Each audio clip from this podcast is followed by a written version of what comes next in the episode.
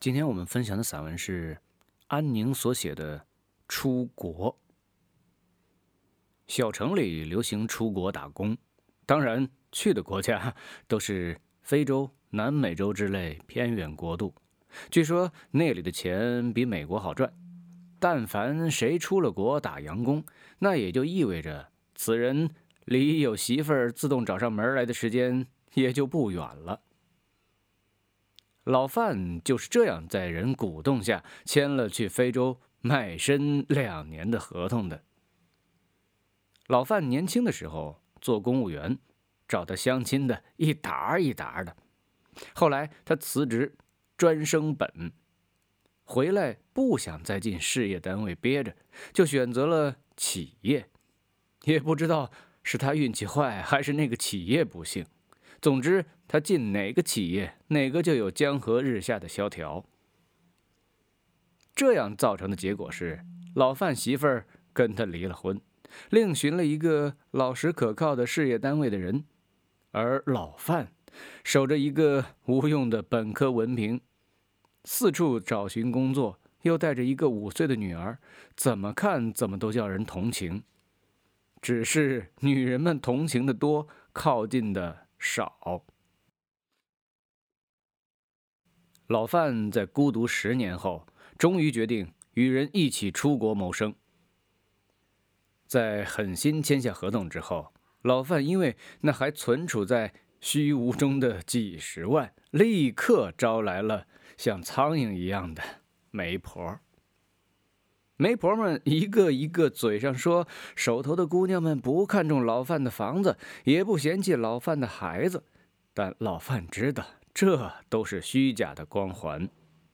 在县城里，哪个姑娘不盯着存折房子，就轻易承诺嫁人的，几乎会被人笑话的。每个姑娘的脸上都写着务实，而手心里。也都攥着几个可供选择的有房或者有钱的户。若不是老范即将出国赚下买房的钱，他是断然不会被列入到姑娘们的备选名单的。当然，老范相信，即使是在非洲的这两年里，信誓旦旦地说要等他回来的姑娘们，也可能会移情别恋，将他这个备胎一脚踢开。冲那可以唾手可得的有钱男而去，所以尽管媒婆们踏破了门槛，老范还是以一句“怕耽误了人家姑娘”为由，拒绝了他们天花乱坠的提亲。但老范拒绝别人，别人可不敢轻慢了。转眼成为香饽饽的老范，老范为了逃避这股烦人的提亲潮。将孩子交给父母照顾，自己一气之下去了位于远郊的工厂里居住。工厂的附近有一个朋友开的店铺。这天傍晚，老范闲极无聊，去店铺里找朋友喝酒。喝酒的时候遭遇停电，只能借助昏黄的烛光取亮。就在两个人谈天说地的空档里。先后有几个人进出购买日常用品，其中一个貌似朋友老婆的远亲，倚在柜台上看着院子里的老范，开心私语着什么。老范心无旁骛，只饮酒浇愁，丝毫没有注意柜台旁的这个远亲女孩时不时看过来的视线。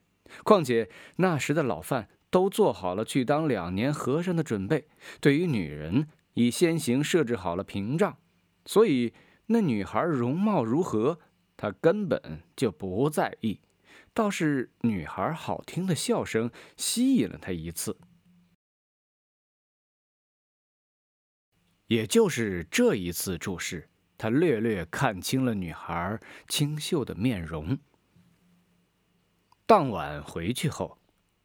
微醺的老范正要沉沉睡去，忽然手机响起，刚一接听，电话那边便传来朋友老婆的笑声，说道：“呀，老范呐，你艳福不浅呐，前脚刚走，后脚就跟来了未来的老婆。”老范纳闷儿啊，他就问：“呃，什么艳福啊？”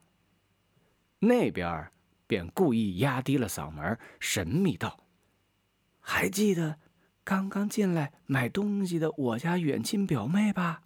人家呀看上你了，还说非你不嫁。”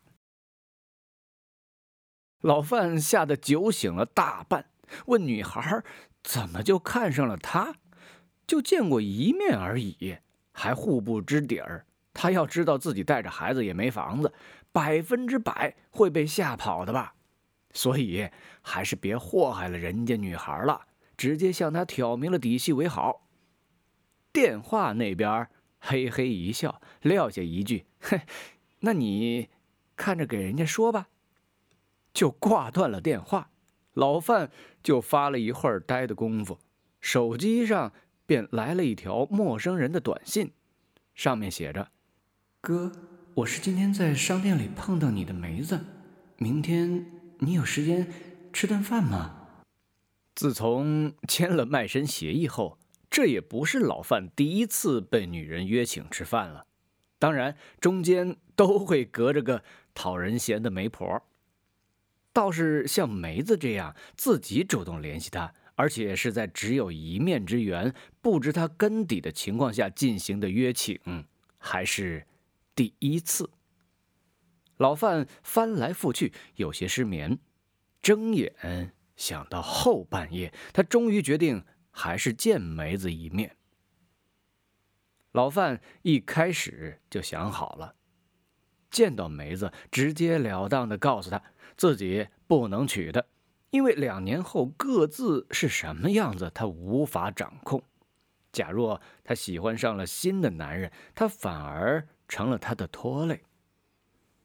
这样决定后，老范在饭馆的一角等梅子到来的时候，反而脸上都是平静，毫无要见到一个喜欢他的女人的激动。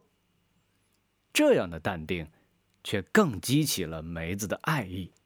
他在老范的面前坐了一个小时，聊了许许多多无关紧要的话之后，终于鼓足了勇气问老范：“你心里有人吗？”老范笑，简洁的回答：“没有，不过暂时也不想让任何人进来。”老范就这样拒绝了梅子。听朋友说，梅子。很快就找到了一个大约合适的男人，嫁了。嫁了人的梅子偶尔也会给老范发一些祝福短信，老范看一眼，想上片刻，便什么话也不说，就删掉了。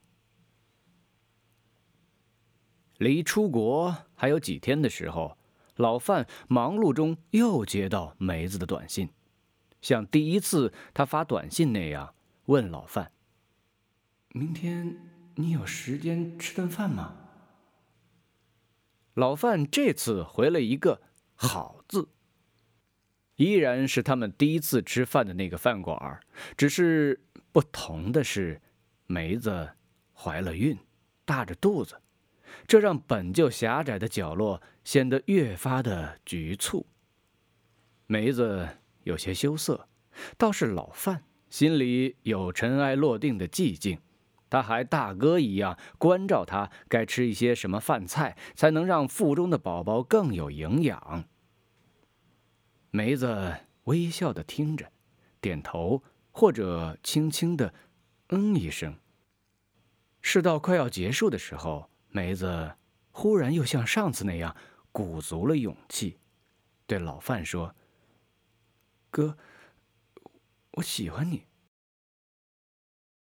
老范心里有什么东西坍塌了一样，他明白，他在失去最值得他留恋的一个女人。他不问她的近况，他只是因为一眼看见她觉得顺眼，就非要央求朋友给他做媒。事实上。她才是自己真正的媒人，每一次都主动，却每一次都遭遇到了老范近乎冷漠的冷静拒绝。老范想，即将在国外度过的这两年，他若心里想一些人，一定有一个叫梅子的女人。